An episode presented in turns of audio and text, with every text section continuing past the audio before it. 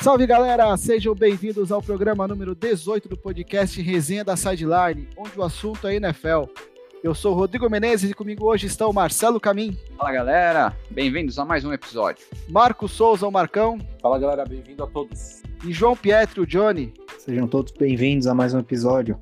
Bom, senhores, só avisando, nós hoje é sábado, né? Hoje o dia da gravação é sábado, duas horas da tarde, então nós vamos debater um pouco o que já se passou, mas talvez alguma coisa que a gente comente aqui acabe se tornando um pouco obsoleta ou inadequada devido à rodada que acontecerá amanhã para a gente, para vocês aconteceu ontem ou no domingo, né? E hoje nós vamos começar falando um pouquinho da situação do 49ers, que a gente já falou na semana passada das lesões, mas no jogo contra o New York Jets, o técnico Kyle Shanahan falou que o, o, um dos motivos pelo qual o time teve várias lesões de jogadores importantes, então o Nick Bosa, o Raheem Mostert e o Jimmy Garoppolo, que inclusive não jogará contra o Giants de novo, né, amanhã, enfim, uh, esses jogadores se machucaram devido ao gramado artificial do MetLife Stadium. E o que, que a gente pensou em fazer? O nosso amigo Johnny, ele é um semi-especialista na área de fisiologia, na área de preparação física, porque ele está fazendo a faculdade de educação física. Então nós pedimos para ele dar uma pesquisada, uma estudada, nós também demos estudada no tema, para a gente debater um pouquinho sobre o quanto que um gramado artificial pode ou não é, influenciar na lesão de jogadores do futebol americano ou até mesmo de outros esportes, né? Então eu queria começar a fazer a pergunta. A gente vai ser meio, nesse começo vai ser meio que uma entrevista com o Johnny, mas a gente vai também dando nossos pitacos aqui. Johnny, uh, o quanto que um gramado artificial ele pode causar mais lesões ou não nos jogadores, pelo que você pesquisou? Bom, é, de uma forma mais genérica, mais simples assim, é, a relação entre um campo artificial e um campo natural, o que muda seria tipo, pensando na física lá, a reação do. A, energia, né? A força de reação do, do, do solo, né? Então, é, a forma como os jogadores correm, a, a movimentação que eles fazem, isso vai acabar gerando uma maior reação nas, nas articulações, né? E, e, nesse caso, as lesões, na verdade, elas acabam sendo diferentes, né? Elas deixam de ser lesões mais musculares para ser lesões mais é, articulares, né? Então acaba tendo muita é, é, problemas de torção, né? Torção de joelho, torção de, de tornozelo. Pode ter algum um risco maior de, por exemplo, é, rompimento de tendão, de tendão, principalmente de tendão de Aquiles, né? Como o gramado é, é, é diferente, né? A, a composição do gramado, isso faz com que os jogadores tenham que é, desprender maior energia, né? Mais força e isso, se não tiver um. Se a, se a articulação ali não tiver bem preparada, pode acontecer as lesões, né? É, você até falou desse ponto, né, de preparação. Eu lembro quando o Palmeiras fez a troca de gramado aqui do, do Allianz Parque. Uh, vários, eu vi em alguns lugares entrevistas de fisioterapeutas e fisiologistas do Palmeiras falando que Uh, exatamente nesse sentido de que as lesões musculares tenderiam a acontecer menos, mas as articulares poderiam acontecer mais, e que o time ia ter que fazer uma preparação um pouco diferente, né? A gente até estava debatendo ontem entre a gente o termo diferenciado. E eles usaram ah, uma preparação diferenciada, por quê? Porque você não pode uh, abrir mão desse, dessa prevenção de lesão de, por exemplo, de joelho, de tornozelo, que podem às vezes levar mais tempo de recuperação que uma lesão simplesmente muscular, né? A gente sabe que tem o romper ligamento, o LCA, o ligamento cruzado anterior, é mais ou menos seis meses até o jogador voltar. E uma lesão muscular, às vezes, são quatro semanas, né? Uh, existem trabalhos específicos para fazer fortalecimento no, de articulações e os times têm que se adaptar para fazer esse trabalho? É, o trabalho que eles poderiam ser feito seria por exemplo, questão de tornozelo, por exemplo, é, teria que fazer um trabalho um pouco é, de, de, fortalecimento da região e do, de todos o, a, a, musculatura em volta, né, do, é, dessa articulação, para que ele, te, esse, ele tenha essa articulação melhor sustentada, né.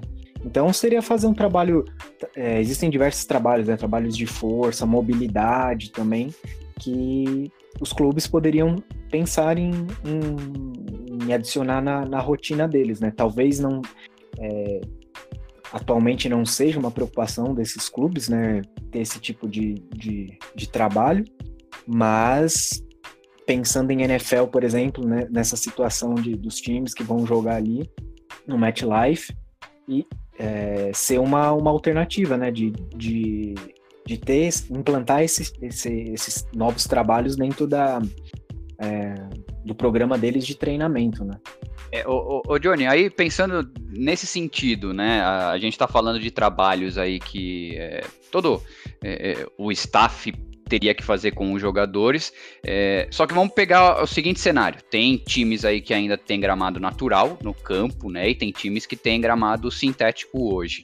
É, esses trabalhos que esses times que ainda têm gramado natural, eles teriam que fazer é, dentro de academias ou, enfim, é, de uma outra forma.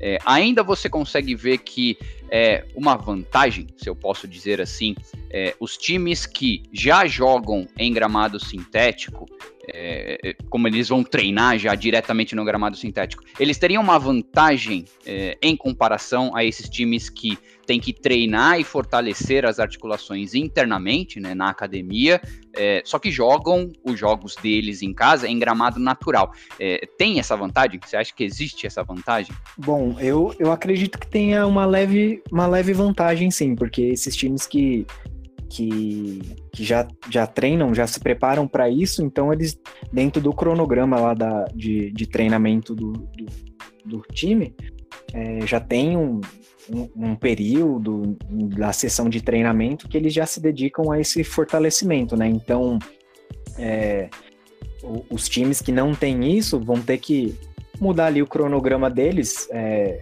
tô chutando aqui, sei lá, colocar meia horinha a mais de trabalho na musculação para os times ali para fazer um, um, um, fortalecimento, né? Então é só uma questão de, de adequar o cronograma de treinamento, né? Mas eu acredito que quem, quem já treina, provavelmente os jogadores já estão mais preparados, já as articulações de cada jogador já tá mais é, melhor preparada, e aí quando ele vai jogar num num campo que não exige tanto disso, ele acaba estando preparado para essa situação, né? Ah, isso aí não tem a dúvida. Acho que a questão até do, do corpo é muito inteligente, né? Ele tem essa. essa ele entende que, que o treinamento está sendo feito ali, acho que ele já compreende e vai adequando.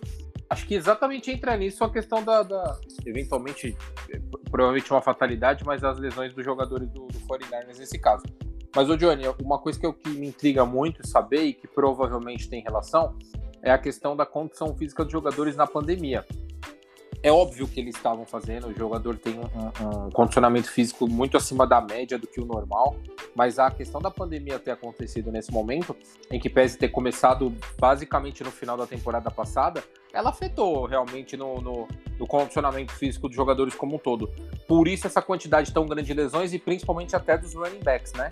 Ó, oh, Marcão, eu eu não eu no meu ponto de vista eu acredito que com certeza tem afetado isso essa essa questão de, de talvez não ter muito tempo para para o treinamento Porém, uma vez o Rodrigo comentou com a gente que, apesar da pandemia, eles tiveram mais tempo é, para treinar, para se recuperar.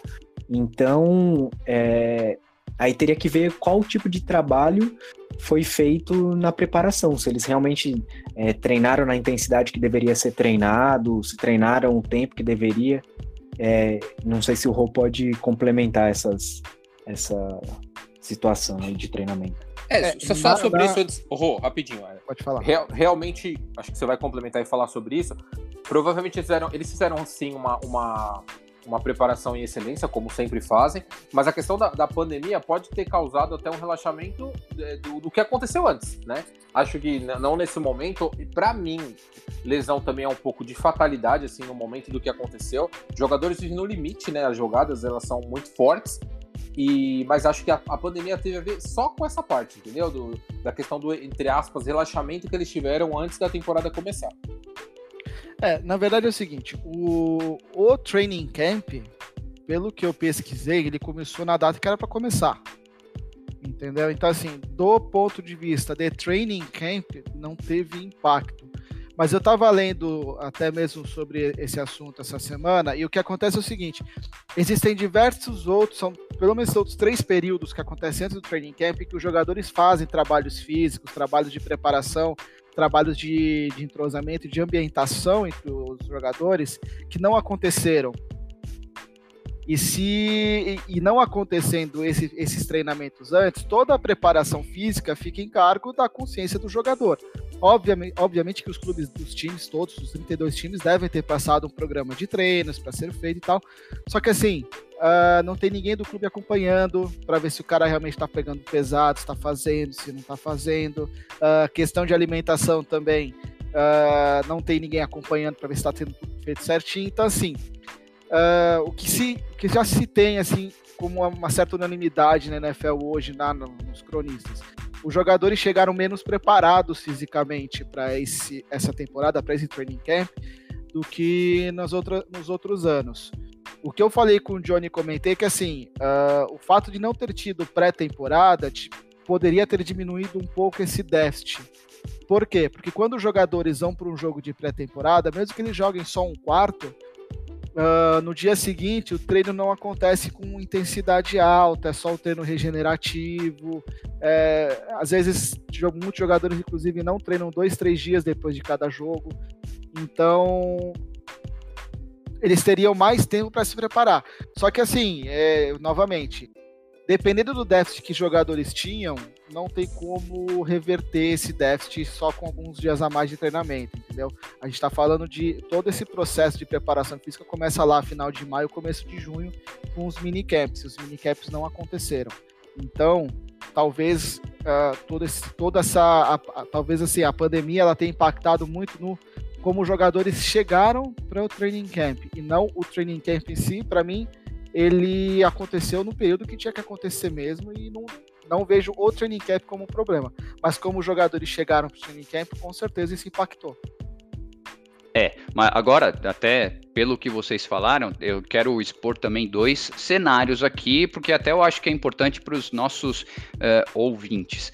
É, tem uma questão que sim, é, é, toda a situação da pandemia, a falta de, de treinamentos, digamos assim, é, que isso afetou todos os times, né? Então a gente tem que tratar esse assunto é, bem paralela, paralelamente a tudo.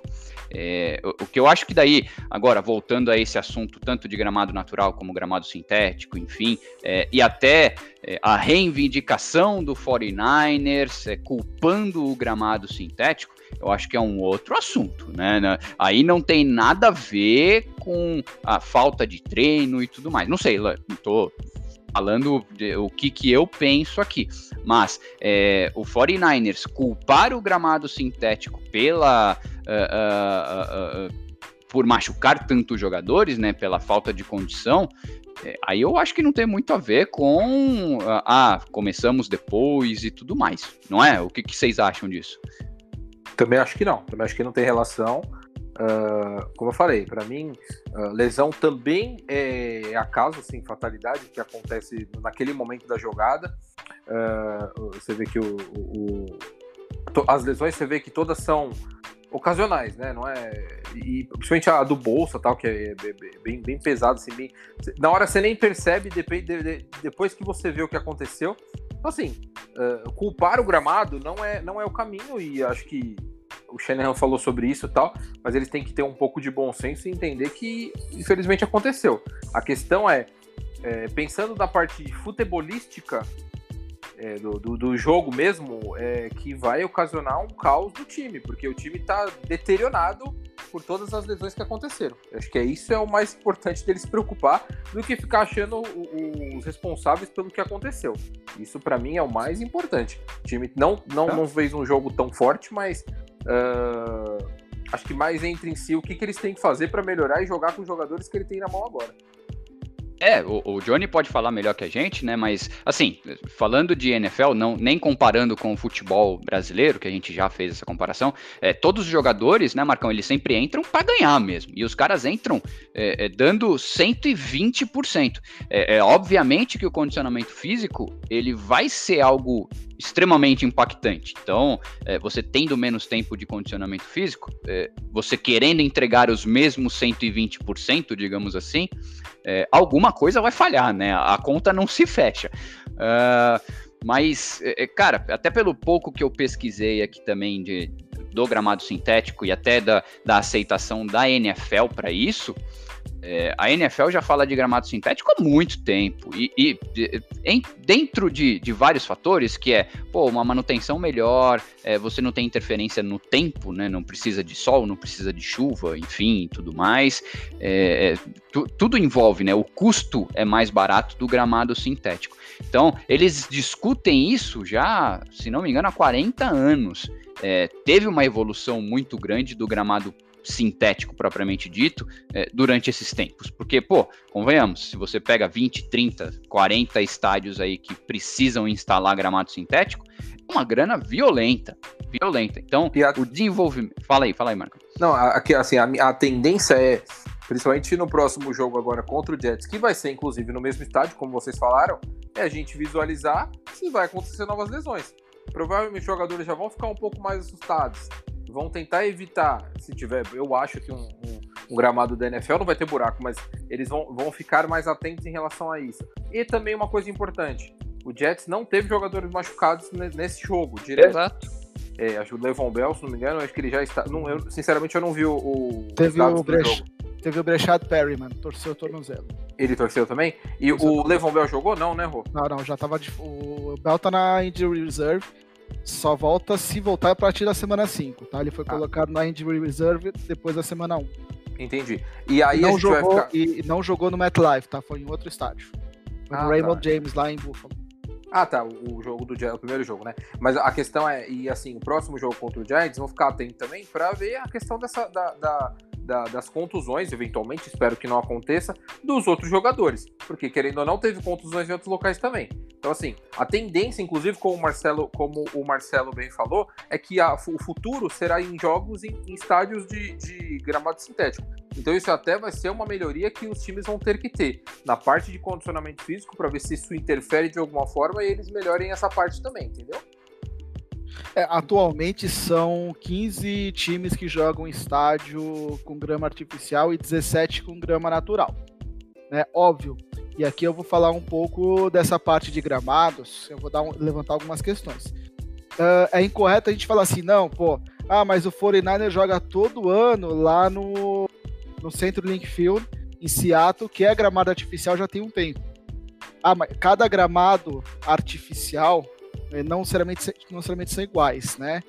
Então, são diversas empresas que fazem esse trabalho, são diversos tipos de fibra que eles usam, uh, tem suas diferenças, né? É só pegar o exemplo de novo do futebol brasileiro. A grama artificial que é usada no Palmeiras é totalmente diferente da grama artificial que é usada no, no estádio do Atlético Paranaense. Entendeu? Então, assim, existem diversos tipos de grama artificial e também de grama natural. Tá? A, gente acha, a gente costuma achar que não, a, a grama dos estádios, isso aqui é tudo igual. Né? E, e não é, tem grama que favorece uh, a, a, a, bola, por exemplo, no futebol, a bola correr mais rápido, a bola correr mais devagar, que ele segura um pouco mais a bola, segura um pouco mais o pé do jogador. Tem diversos tipos de gramado. Eu fiz a, quando eu fiz a pesquisa para esse para levantar o número de times que jogam estádio gramado natural artificial, cara, sem brincadeira. Foram mais de. Eu peguei uns oito tipos de gra... diferentes de gramados naturais entendeu? Então, assim, uh, tem diferença do gramado natural e tem diferença do gramado artificial, tá? Dito isso, o, o gramado do MetLife Stadium foi colocado em 2016. Pode não ser a tecnologia mais atual de gramado artificial, mas também não é uma tecnologia tão atrasada, sabe? Não é, não é um campo de playball.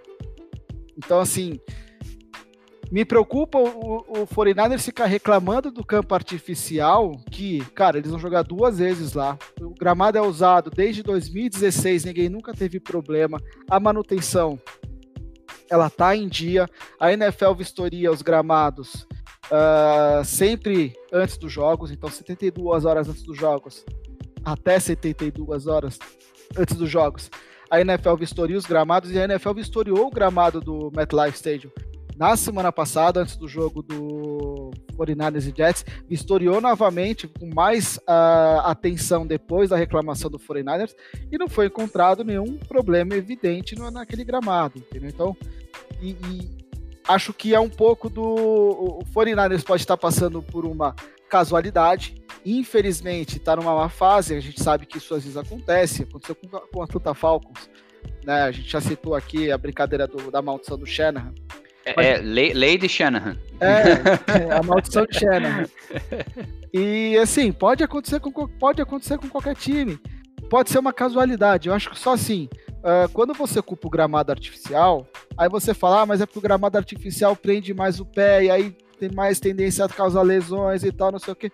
Cara, o 49ers essa temporada vai jogar fora de casa contra sete times que jogam em estádios com gramado artificial. Então já jogou com o Jets, vai jogar com o Giants, ambos no MetLife Stadium, vai jogar contra o Patriots e o Patriots tem gramado artificial, vai jogar contra o Seahawks tem gramado artificial, o Saints tem gramado artificial, Rams gramado artificial, Cowboys gramado artificial. O único que eles vão jogar fora de casa que é grama natural é contra o Cardinals. Então assim, se você tem um preparo físico diferente, uh, ah, para jogar. Você tem uns trabalhos diferentes para fazer uh, de preparação física para jogar em estádios com grama artificial. Pô, o Fortaleza devia ter feito. Porque eles vão jogar nove jogos em grama natural, porque o estádio deles é grama natural, e sete em grama artificial. Então, se não fez e tá tendo lesões por conta disso, a culpa não é do gramado, a culpa é do, do São Francisco 49ers. Eu, eu acho, eu vou virar aqui e falar assim, eu acho que assim, a, a, o, Shanahan, o tá reclamando, ok, acho que se ele botar a cabeça no lugar e, e, pensar no que ele tá falando, ele vai ver que ele não tá sendo justo. Porque outros tantos times vão jogar lá e provavelmente não vão ter o número de lesões que o 49 está tendo essa temporada. É uma maré de azar. Eu prefiro acreditar que é uma maré de azar, que não é nem competência do 49 é culpa do gramado, é só uma maré de azar. Entendeu? Agora, existe sim um fato de que a preparação física dos times foi menos importante, né? Tá tendo muito, estão tendo muitas lesões nos times e estão cogitando que isso é por conta da pandemia. Bom, isso é um fato. Isso daí os times estão tentando minimizar, estão se esforçando para isso. Ok. Mas também tem a casualidade. E para mim o 49ers está sendo vítima de uma casualidade. E, Rô, como você comentou, é, é, são casualidades e complementando também o que o Marcão falou, e, e o Marcelo, todo mundo. É, os jogadores estão ali para dar muito mais do que o 100% deles. E, e, independente do gramado, mesmo sei lá, se, se o terreno fosse de areia, os caras, independente disso, os caras vão dar sempre a mais, né? Então, para eles, o que mais importa é ter a preparação física, independente do tipo de gramado. Talvez, tudo bem, do tipo de terreno. Mas o cara não vai, vai numa jogada, ele vai pensar, ah, acho que eu vou, não vou colocar tanta força aqui, porque. Então, ele, o cara tá dando sempre o 100% dele. Então, totalmente casualidades mesmo. É, você comentou que a NFL vistoria, é, que nem o Marcão falou, vai ter buraco? Não, não deve ter, com certeza não deve ter buraco. Foi avaliado, né? E, e, para um, na NFL, né, um, um, evento enorme desse, com certeza não, o investimento que os times fazem nos estádios, com certeza não teriam buracos. Mas aí, por exemplo, só no, no caso do, do Bolso, é, o, a gente podia conjecturar aqui do tipo, ah, se não fosse se fosse um gramado natural, será que o pé dele é, não teria ficado preso no chão e ele não teria sofrido? Não, não, não dá para saber, né? Ninguém tem bola de cristal, mas acontece. Talvez poderia. Muitos jogadores já se lesionaram em gramados naturais, é, mais ou menos no mesmo estilo, digamos assim. São, são realmente casualidades que acontecem, né? Total, assim. Infelizmente, lesões acontecem, não tem o que falar. O o Curtis Sutton jogou contra o Steelers num gramado natural. Tudo bem, que é, um, é tido como o pior gramado natural da NFL. Né? não tem muito o que falar. Mas lesionou o joelho lá. Teve um. Também um problema de LCA jogando no gramado natural. Então, acho que assim, é, tem que tomar cuidado para quando a gente não fala de casualidade entendeu? Ah, às vezes a forma como ele colocou o pé no chão para apoiar e fazer força para tentar uh, chegar no, no jogador adversário Às vezes foi isso que aconteceu com o Boza. Entendeu? Às vezes o jeito como ele apoiou o pé não tinha o que fazer. Então, é complicado. Eu só queria, antes de, de, de passar para o próximo assunto, se vocês me permitirem, ou se quiserem continuar, podem comentar mais alguma coisa. Eu só queria finalizar, fazer mais uma última pergunta para o Johnny da minha parte, que é esse trabalho especial, assim, treinar no gramado artificial é, é suficiente ou precisa de um trabalho também é, diferente no, na musculação, na academia? É, bom, o que a gente aprende bastante tem, e tenta aplicar, e com certeza isso é aplicável, né, é, para quem é treinador, preparador físico, seria você usar a especificidade do, da modalidade, né? Então, por exemplo, é, que nem você comentou, tem muitos times que vão jogar em estádio de grama é, sintética, vão ter vários jogos em grama sintética. Com certeza, o trabalho do, dos jogadores estando num ambiente é, parecido com do, uh, do, treinamento, parecido com o ambiente que ele realmente vai vai jogar, isso já favorece uma, uma preparação, né? Os próprios jogadores vão sentir que, que as coisas acontecem diferente, né? Então eles vão, vão ter que aprender, vão aprender isso também, né? E em relação à preparação, eu, eu acredito que não tenha é, treinamentos assim extremamente é, específicos, é, diferentes para serem feitos. É só ajustar, talvez volume de treinamento, focar mais em determinada articulação, é, é, fortalecer musculaturas em volta, em volta da, da, da região, né, que você quer que, que, que seja fortalecida. Então, tem que ter o, o, o, conjunto, né? O treinamento, tanto treinamento ali num lugar mais específico e também de dentro de, de academia. Né? É, e uma coisa que a gente tem que deixar até claro, principalmente para os nossos ouvintes aqui, é inevitavelmente, gramado natural é diferente de gramado sintético. É, que nem eu estava falando até na um bate-bola aí com o Marcão e tudo mais, é, o gramado sintético ele está sendo aí desenvolvido há muito tempo e existem gramados sintéticos que praticamente são uh, iguais a gramados naturais.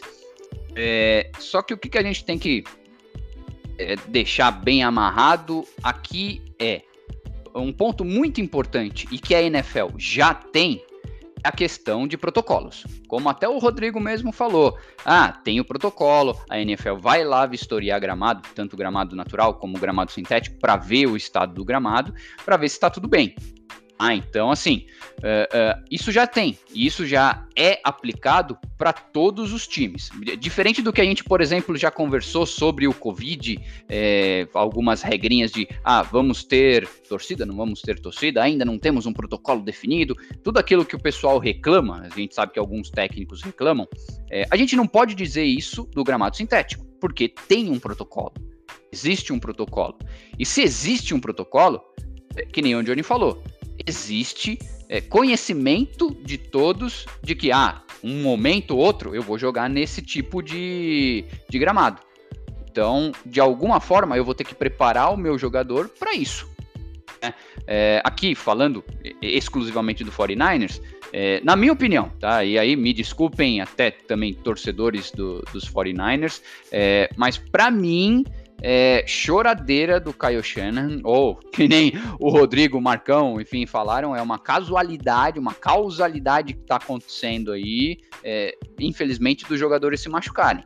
É, mas colocar a culpa no, no gramado, no MetLife, é, desculpa, para mim é, é, é, tentar achar culpados de uma coisa que você não fez dentro de campo, de, dentro do, é, da sua organização. É, e, e, uma coisa bem importante, né? A gente tá falando muito sobre a questão das lesões. Tá no script dos times, obviamente que eles não podem saber quem é, se é o melhor jogador ou um reserva, que vai haver contusões. É um esporte de muito alto nível, então as contusões irão acontecer. Isso é óbvio que, que eles, inclusive, sabem disso. Então, assim, a ideia agora, o meu pensamento esportivo, tá? Que eu gosto muito de falar dessa parte. É, os times têm que se organizar para que o jogador, o, o, ele consigam sair dessas emboscadas que a natureza vai te, vai te proporcionar. Um exemplo muito claro, não falando sobre o gramado, mas o Saquon Barkley machucou, cara, acabou o time do, do, do, do, Giants, porque o time é montado em função de um running back que é ótimo, é ótimo, muito bom, mas é assim. O, o Christian McCaffrey machucou, o time é montado em, na base do. O Carolina Panthers é montado na base do que, que o McCaffrey vai fazer. Então, assim, o que é importante a gente pensar disso tudo sobre as contusões? Os times têm que criar métodos de fuga dessas situações. É óbvio que eles não estão esperando isso. O cenário ideal seria que acontecesse nesse formato. Um formato um pouco mais light. O time que eu torço, Michael Thomas machucou, olha o que aconteceu. A gente tem uma dependência muito grande dele para algumas situações de desafogo do jogo. Então, assim, é, a, a, criação de ideias para que, que, que as contusões não sejam é, predominantes não, nos resultados de campo é o mais importante nesse momento. Então os times vão ter que se adequar para que isso aconteça. Uh, 49ers com um tanto de contusão, que é muito atípico, mas vai ter que se ajustar. É, Carolina Panthers a mesma coisa, vai ter que mudar um formato. Como é que nós vamos jogar? Só correndo com a bola? Não, vamos ter que mudar. New York, New York Giants, a mesma coisa. Inclusive, é, até contrataram o Devonta Freeman para o lugar do Chacon Barkley, que está fora da temporada. Então a contusão ela vai acontecer. Então, isso, como o Johnny explicou muito bem aí pra gente, ela, vai, ela faz parte do jogo. Ela só não pode ser o fator que vai implodir o time por dentro, entendeu? Aproveitando, é, eu ia até citar essa, essa questão do, do Saquon Barkley, porque agora, se alguém puder, eu não sei se o, se o gramado foi, se era grama natural ou. ou... É natural. Sou de então, é natural. E aí, uma coisa que o Marcão comentou, é, o esporte, ele, ele é muito agressivo, de, é um esporte de contato, né? E muitas das lesões que acontecem, independente do tipo de, de gramado, ele acontece pelos, pelos contatos, né? Então, muitas lesões de joelho acontecem assim. E no caso do, do Sarcon Barkley, foi igual o, o Rô falou, por exemplo. É, foi em uma. Por exemplo, ele pisou, o dele foi uma, uma contusão diferente. A forma, a força que ele. Da, do movimento dele causou a lesão. Então, independente do tipo de gramado. Então, poderia ter, como aconteceu num gramado normal, natural, como poderia ter acontecido num gramado artificial. É, não tem muito como saber, acho que são, são coisas que não estão no controle, acho que de ninguém. Não tem muito uh, o que ficar culpando A ou B. Eu acho que tem que parar um pouco essa questão de jogar culpa no gramado. Só isso que eu penso, né? Uh, bom, vamos falar um pouquinho agora sobre o jogo em si, jogos em si, né? E falar sobre o Joe Burrow, que é o quarterback que tá todo mundo junto ele, é, junto dele o Tua Tagovailoa, mas são os dois quarterbacks que todo mundo tá mais de olho, né? Esperando ver o que, que vai acontecer. São os dois quarterbacks mais promissores, né? E o Tagovailoa tá como reserva do Fitzpatrick, acho que tá certo em ficar como reserva do Fitzpatrick.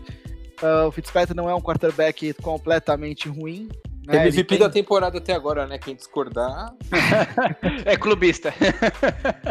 É, esquece que o Russell Wilson fez até agora, né? Mas tudo bem. Esquece. Quem, quem é Russell Wilson na fila do pão? Mas o Fitzpatrick pode ser uma boa. É um cara que não tem assim um ego tão absurdo a ponto de não querer ajudar o Tagovailoa a se desenvolver e vai ser importante para o Tagovailoa até mesmo na questão física, ele ficar um tempinho na reserva aprendendo com o Fitzpatrick, né? E já o Joe Burrow chegou num time que precisava de colocar alguém ali na hora para começar jogando, né? E tá se saindo bem, né, Marcão? Tá saindo bem. Primeiro jogo contra o Chargers mostrou aquela um pouco de nervosismo que é normal. Primeiro jogo de um, de um calouro já ser titular como escolha número um do draft. É óbvio que os olhos vão estar voltados para o jogo já pegou diretamente Nick Bolsa na, pela frente, ou seja, já teve que mostrar muito ao que veio. E fez um jogo decente, não foi tão bom. Teve um, um, uma interceptação que foi um pouco esquisita, vamos dizer assim, no final.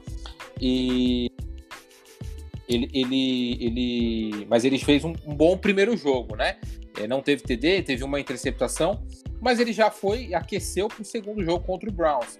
Inclusive o, o Cincinnati Bengals perdeu também, mas a gente pode, pode ser até meio ambíguo falar sobre isso, mas ele fez um grande jogo. Ele teve três touch, passes para touchdown, 316 jardas, ele teve um, um rating de 90.6, que é muito alto, um, um, um, um rating bom até para o ser novato. E ele até fez uma declaração que foi engraçada. Ele falou: Cara, eu nunca perdi dois jogos seguidos, eu tô me sentindo muito mal, é muito estranho isso. Um pouco de arrogância no meu caso, né? Seria. Mas é, ele, ele tá se mostrando um cara que vai. É, a, a, um amadurecimento que vai ser muito bom que, o que é importante para o Joe Burrow nesse, nesse momento? Ele tem um, um, o elenco do Cincinnati Bengals, em, em, que pese ter feito tem, temporadas não tão boas ultimamente, não, não é um elenco ruim.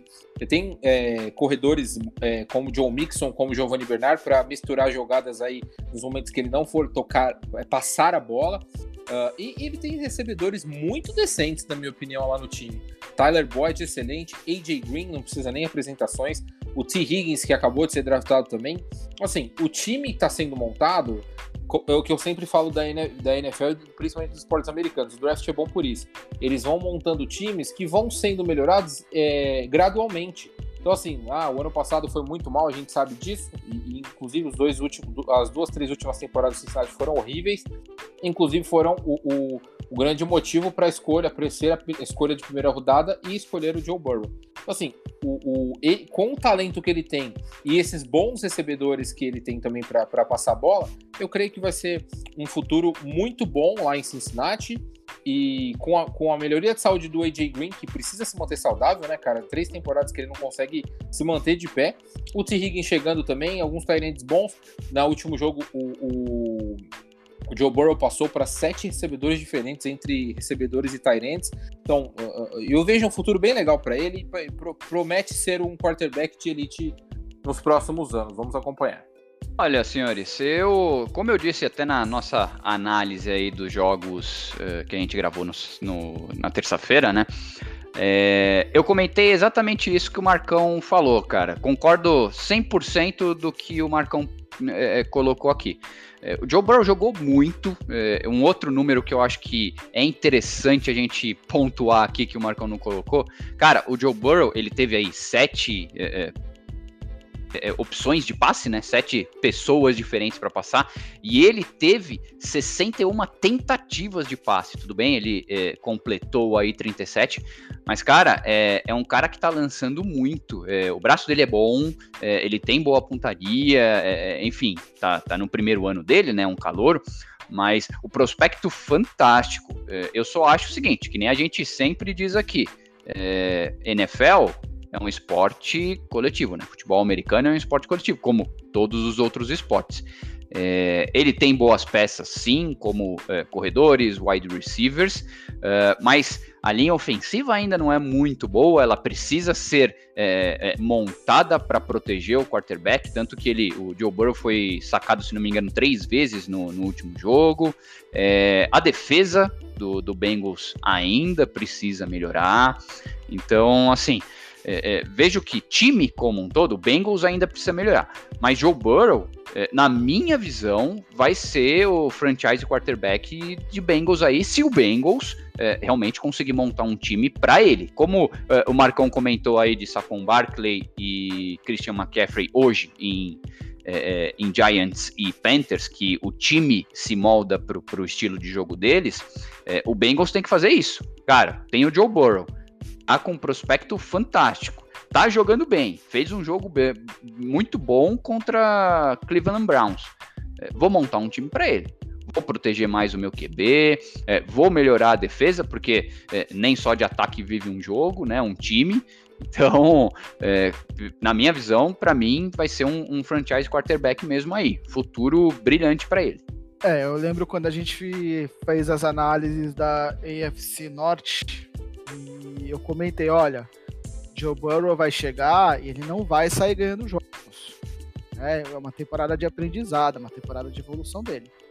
Mas ele está demonstrando as primeira, a primeira impressão, né, os primeiros dois jogos, as primeiras impressões que a gente tem dele é de que ele é um quarterback que tem muita qualidade é, não está 100% preparado para a NFL, porque ainda vai cometer alguns erros que são típicos de jogadores novatos, né? Então, uh, segurar demais a bola em alguns momentos, uh, lançar umas bolas muito arriscadas em outros, vai tomar umas interceptações bestas aí, isso é normal. É, é, se não tiver isso daí é que vai ser assustador, né? Então, vamos ser sinceros. Mas é um cara que demonstra uma qualidade absurda, sabe? É, ele é seguro dentro do pocket. Quando ele tem, quando ele precisa sair para para lançar a bola, para prolongar a jogada, para dar mais tempo para os recebedores é, correrem as rotas, ou quando a, situação não está, os recebedores não estão conseguindo a desmarcação e ele precisar improvisar, ele tem se dado bem, ele tem saído bem do pocket, ele tem se movimentado legal uh, nessas, nessas situações. E ele passa, ele tem demonstrado passar muito bem a bola em movimento, que é uma das características que hoje em dia na NFL é imprescindível, dado que a gente vem sempre falando, as defesas têm evoluído até mais que os ataques. Então é bastante interessante de você ver um quarterback que chega para a NFL com muita expectativa e está entregando o que se esperava dele, né?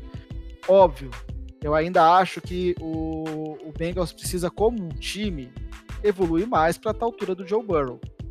Né? E hoje, como um quarterback novato, ele não vai conseguir carregar o time sozinho nas costas. Porque ele também precisa de uma certa segurança para que ele possa cometer os erros sem levar o time à derrota. E hoje ele não tem. Então, ainda vai ser um time que ainda vai pecar bastante em alguns momentos, que vai ficar devendo um pouquinho aqui, um pouquinho ali.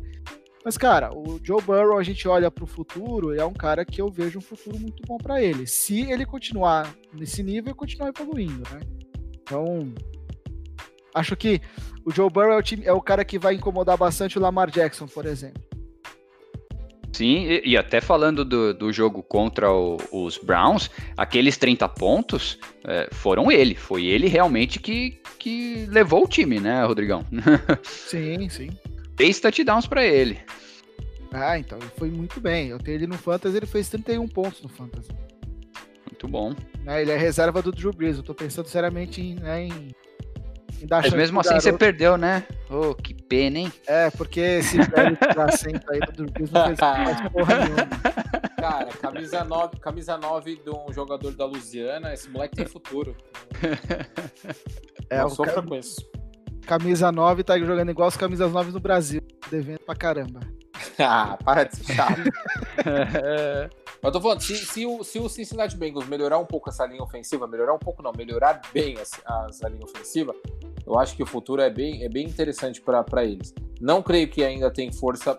Bom, não creio, não. não vou, eu, eu, eu acho, mas não acho, como diria a Oliveira, né? O, que eles vão ter força para disputar a divisão. A divisão é, é uma divisão muito forte.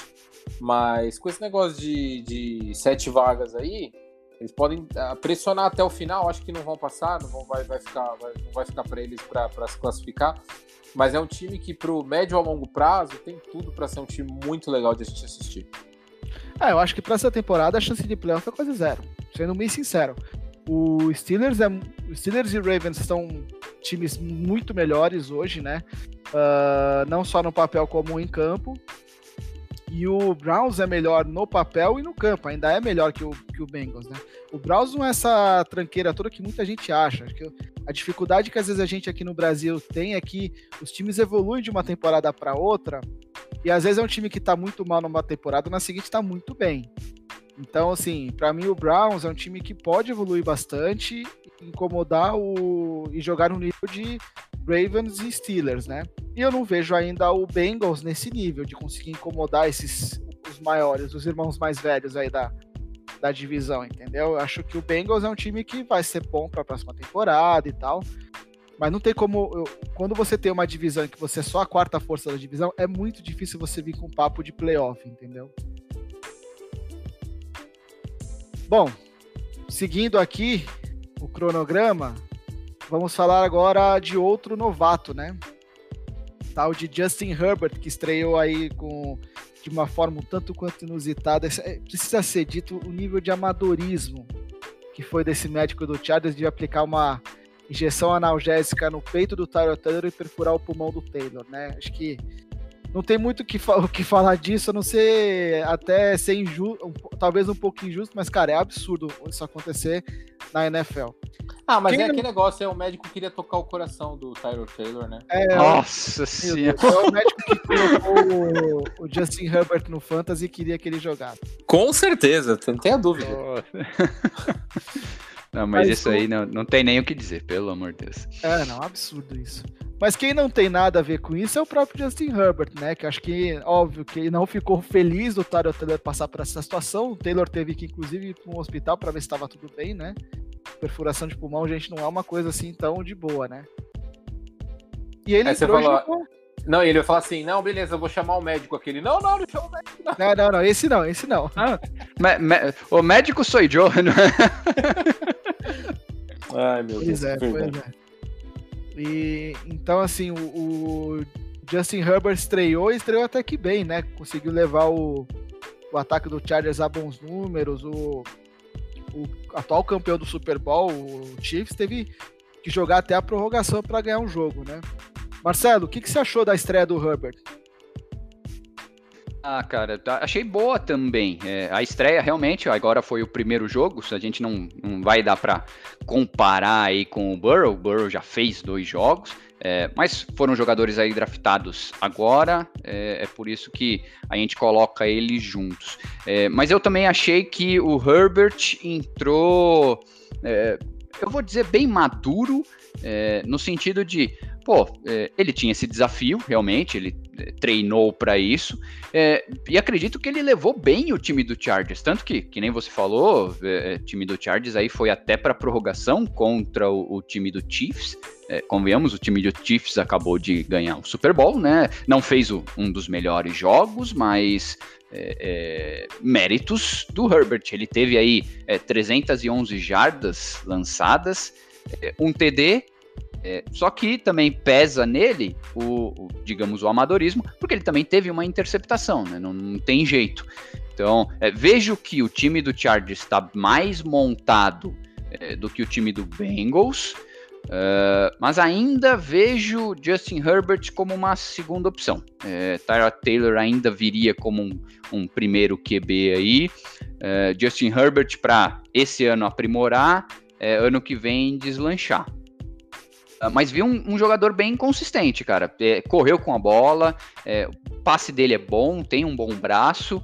é, o que a gente já falou do Burrow, né? Erros primários aí de, de calouros, né? Não tem jeito. Exato, exato. E, e assim, é, tá passando, até o jogo passou na TV, na TV aberta, né? E, e quando a gente assiste, é, vi que é um jogo de um cara, de um, de um- de um rapaz novo que tem muita, muita força no braço, muita, muita personalidade, porque ele jogou bem, tá?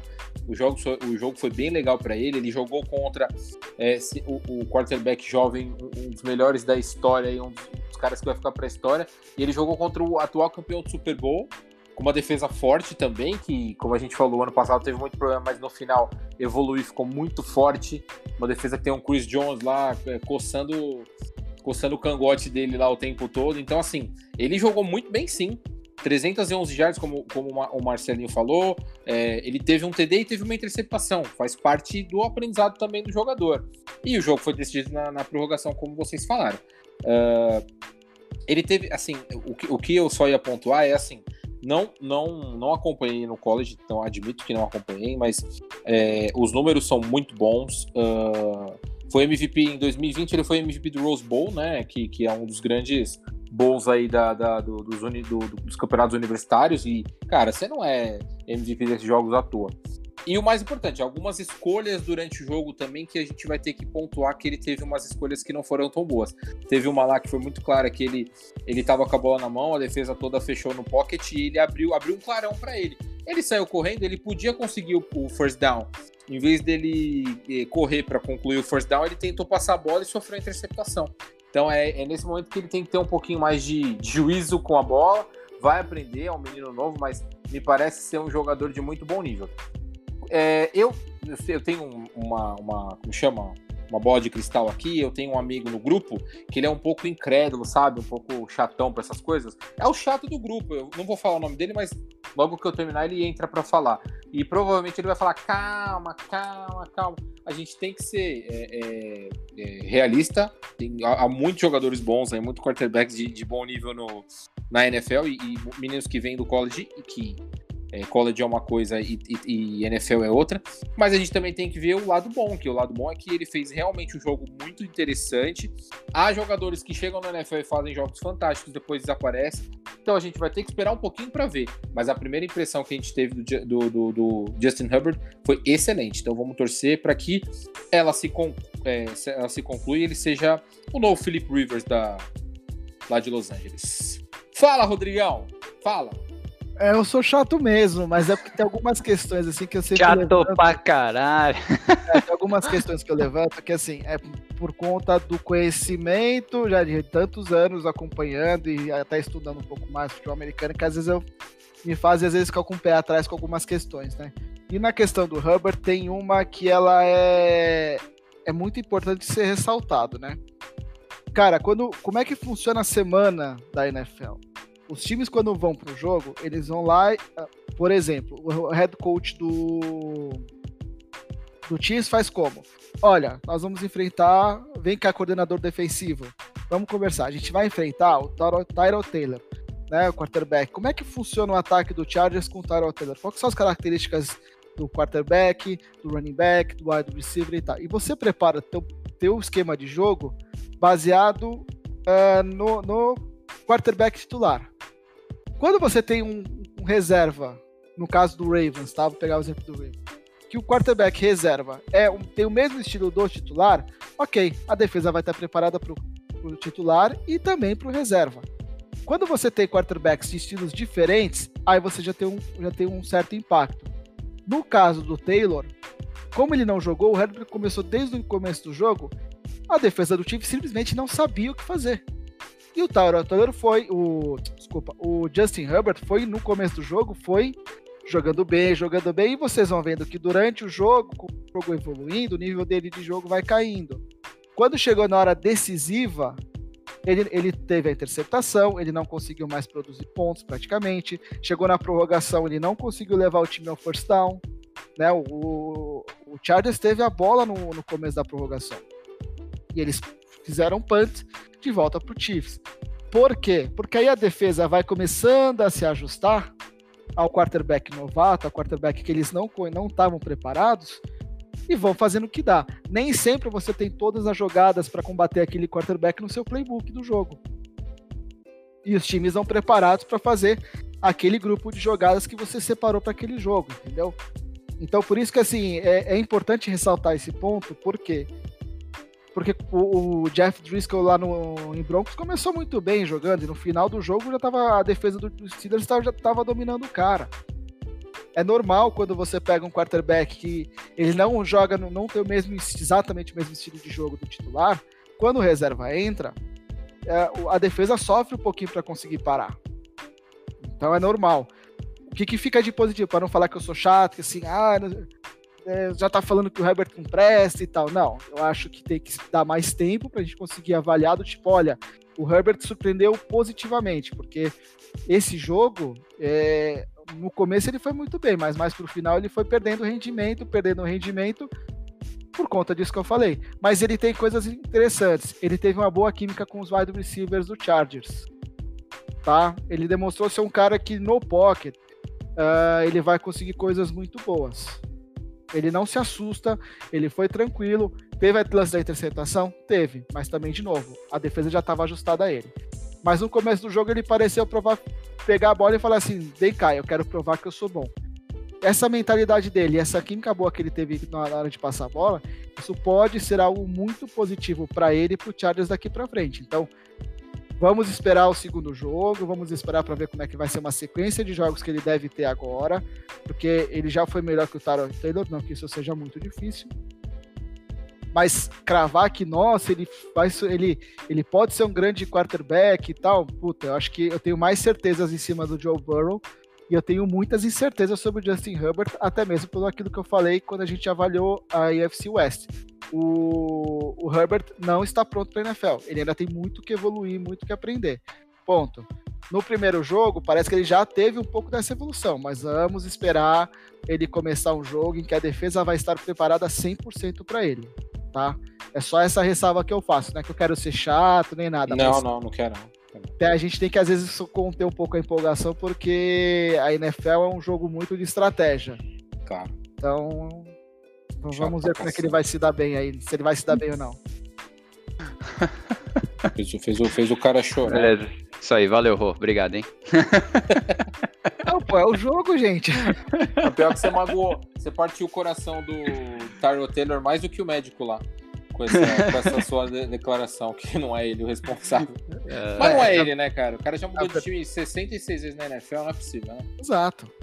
Eu sei que a verdade dói algumas vezes, mas tem que ser dita, entendeu? É, mas uma. Perfurar o, o- perfurar o, o peito dói mais, né, Rodrigo? Exatamente. Nossa. Mas eu entendo, assim, eu entendo a empolgação que vocês e muita gente tá tendo com o Justin Herbert, tá? Não foi o jogo ruim dele, não. Foi um jogo muito bom. Mesmo com tudo isso que eu falei. Só que pra virar e falar que, ah, nossa, né, tipo, ele vai ser o cara, não. O, o, o Tim Tebow impressionou muita gente nos primeiros jogos. E eu sei muito bem a qualidade que ele tinha. Ele era um excelente running back, só que quarterback ele não era. Então, Não, mas, mas concordo também. Herbert é, foi bem, ele foi bem. Mas é um, um jogo dele, né? Vamos ver. Exato, e é o que eu falei, se vocês pegarem a curva dele durante o jogo, ela não se manteve lá no alto, ela foi caindo. No final do jogo ela estava muito baixa. E outra discordância aí que eu tenho com o Marcão, a defesa do Chiefs é uma defesa média, mas ela tem uma característica que, é, que torna ela uma defesa especial. Ela consegue se ajustar dentro do jogo e, e evoluir dentro do jogo. E isso daí é muito bom para um time que quer ser campeão. Porque você pode até começar mal, se seu ataque continuar te mantendo dentro do jogo, beleza. Uma hora você, uma hora a defesa se encaixa no time adversário e aí o time deslancha de vez. É por isso que é bom ter o Patrick Mahomes lá na frente também, né? Exato. Então, eu acho que a defesa do Chiefs é uma defesa que ela tem muitas falhas e nós vamos ver inclusive no, no Monday Night Football. Vamos ver. Bom, Mar- estamos chegando aqui já quase no limite de uma hora que a gente tem no nosso programa de sábado, né? E hoje foi interessante. O, o Johnny não, não quis participar da nossa discussão do, sobre os quarterbacks, mas agregou bastante para a gente na questão física, né? Então Muito legal. foi, foi um programa bastante produtivo. Ah, senhores, considerações finais. Vou começar com o Marcão. Então, galera, vamos ver. Hoje, esse fim de semana, vão ter grandes jogos aí pra gente assistir, né? Ah, vamos torcer para que essas contusões, como a gente falou, elas, elas diminuam e praticamente acabem.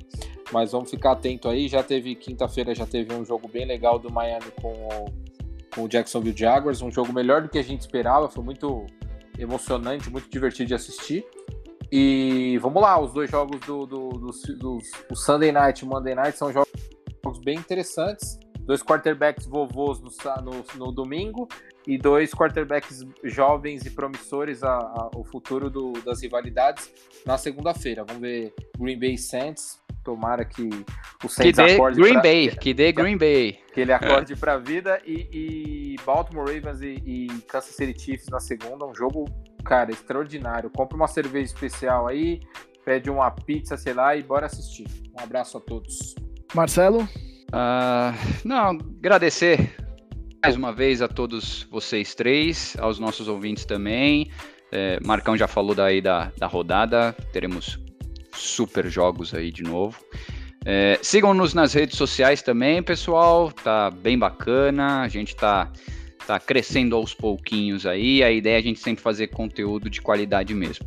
É, Instagram, arroba resenha da sideline, Twitter, arroba da underline sideline. Beleza? Valeu, galera. Até quarta-feira aí que a gente vai discutindo os jogos dessa semana 3. Um abraço. Jogos que teremos, inclusive, de um fantasy, né? Nós teremos Marcelo contra Marcão. Não é só Também, também. Né? É, vai tomar outra pedrada, irmão. Eu tô vendo vamos, detalhe. Fala, fala. Nós vamos ter Tá crise, certo? nós vamos ter É, crise aí. no podcast essa semana, né? Nada. Nem se, fala, se, cara. Se, se o Saints ganhar, cara, eu abdico do Fantasy, tá bom?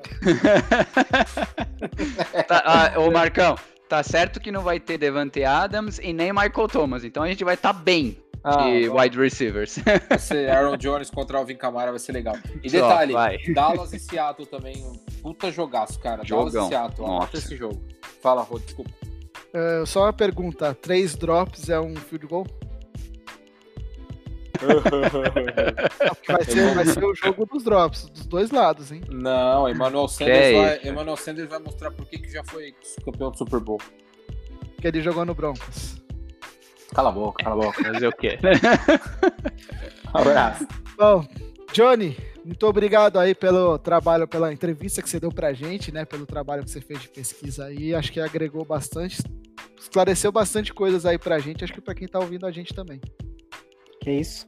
Prazer fazer isso daí, foi bem divertido. Uma área que eu domino mais, né? E sinto prazer em, em falar sobre. Agradecer todo mundo aí que tem nos acompanhado ou nas redes sociais ou aqui pelo podcast. E aguardemos aí o próximo episódio do, do nosso podcast. Valeu! Muito obrigado a todo mundo que escutou até agora. Muito obrigado a vocês três. Sempre um prazer falar com vocês. Uh, Quarta-feira a gente vem com a análise da rodada. E semana que vem nós temos já mais um podcast aí sobre as notícias da semana. Fiquem ligados aí, galera. Muito obrigado. Um abraço. Tchau.